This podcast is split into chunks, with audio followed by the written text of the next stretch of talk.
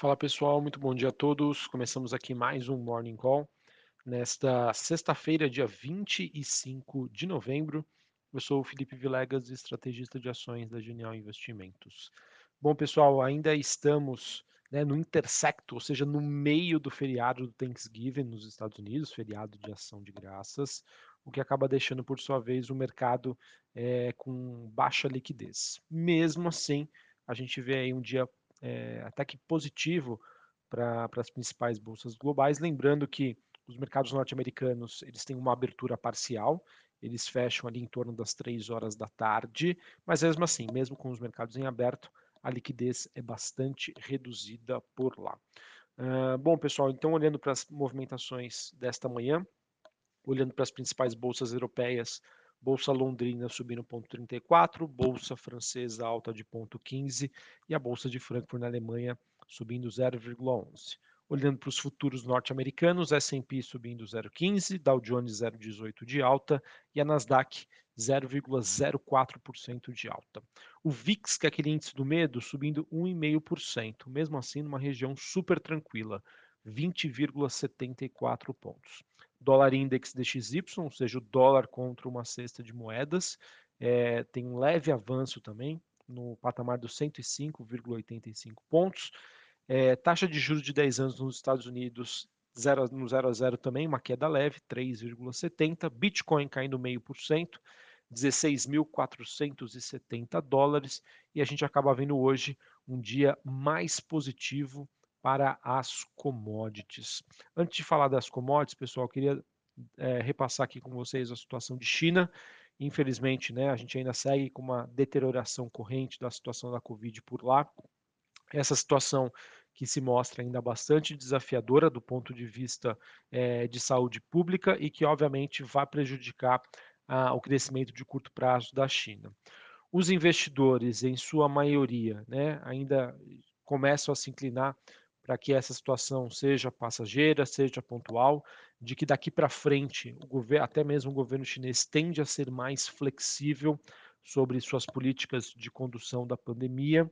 É, mas, enfim, eu acho que a gente ainda tem um cenário bastante volátil e enquanto é, essa situação persiste, a gente começa a acompanhar notícias de maiores incentivos por parte do governo chinês, barra Banco Central chinês, para tentar estimular a economia.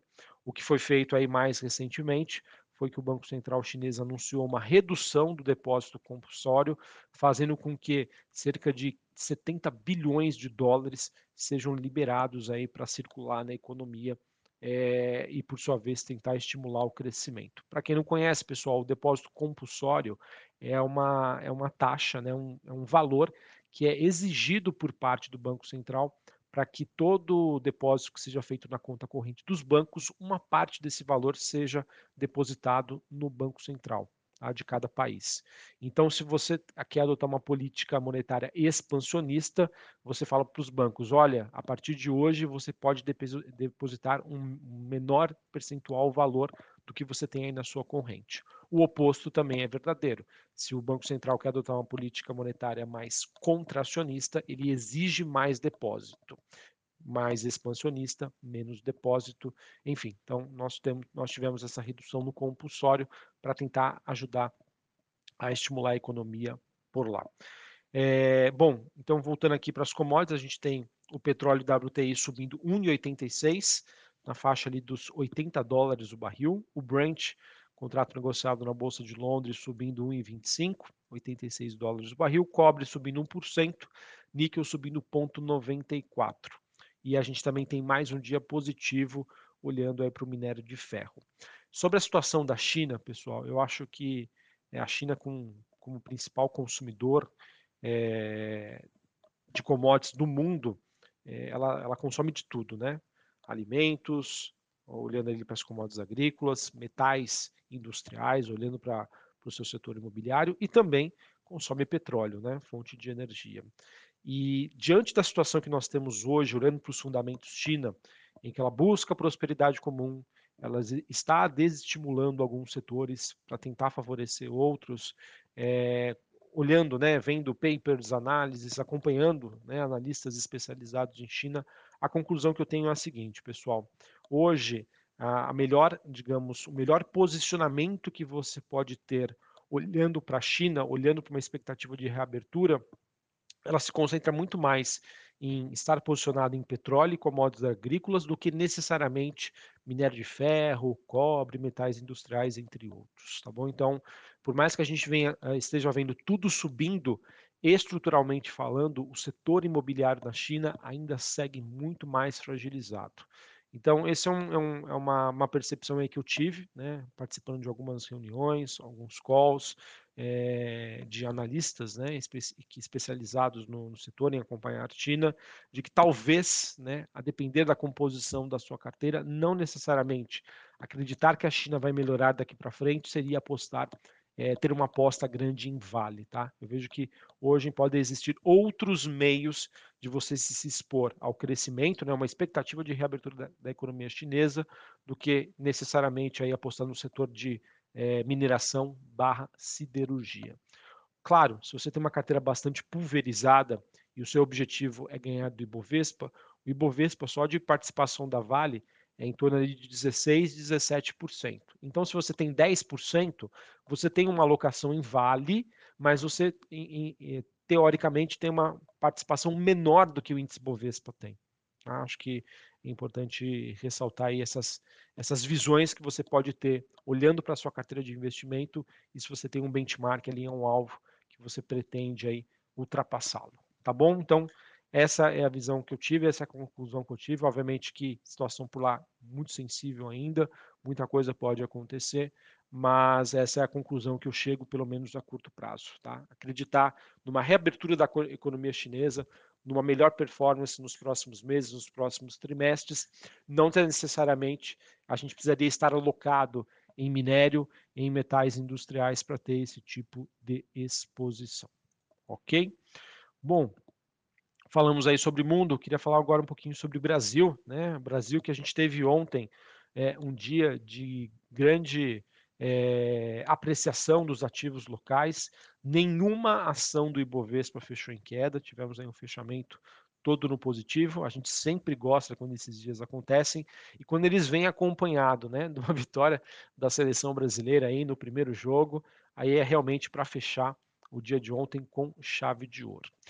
É, digamos, pessoal, quais foram os fatores que contribuíram para esse movimento de apreciação da Bolsa brasileira? Primeiro deles, de liquidez mais, menor, isso favoreceu né, com que o mercado ficasse um pouco distorcido, mas enfim, houve uma bela justificativa para isso. A primeira delas é que a PEC da transição parece que hoje né, não tem o apoio do Congresso para sua progressão, algo que nós comentamos, na verdade, ontem com vocês, diante do que foi apresentado, e como há bastante rejeição em relação ao seu tamanho, do que vai ser gasto extra-teto, do seu waiver, né, a duração do waiver, ou seja, por quanto tempo seria permitido o governo eleito gastar acima né, do teto dos gastos, então isso acabou contribuindo para que o mercado ficasse um pouco mais tranquilo sobre essa situação fiscal.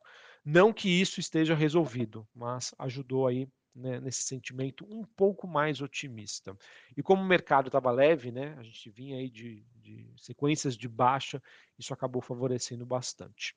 Outro ponto, pessoal, que também contribuiu foram as especulações do mercado sobre a equipe econômica, tá? de que é, aumentou a possibilidade de nós termos ali é, o Fernando Haddad, que praticamente eu vejo ele dado como certo, como ministro da Economia, mas que ele não atuaria sozinho, né? Ele teria ali o apoio do Pércio Arida também para compor é, um nome em que nós teremos de um lado Fernando Haddad, né, que teria a confiança aí do Lula, e do outro um nome pró-mercado para fazer essa interlocução.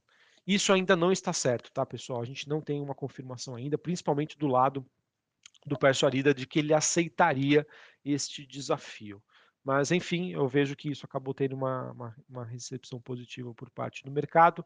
A gente tem hoje, por exemplo, né, às 11 horas da manhã, um evento da Febraban, em que o Lula é, está sendo representado aí pelo Fernando Haddad, num primeiro sinal aí de que muito provavelmente Fernando Haddad deve assumir algum posto, algum cargo ali, seja na parte de orçamento, seja na parte é, do Ministério da Fazenda, enfim.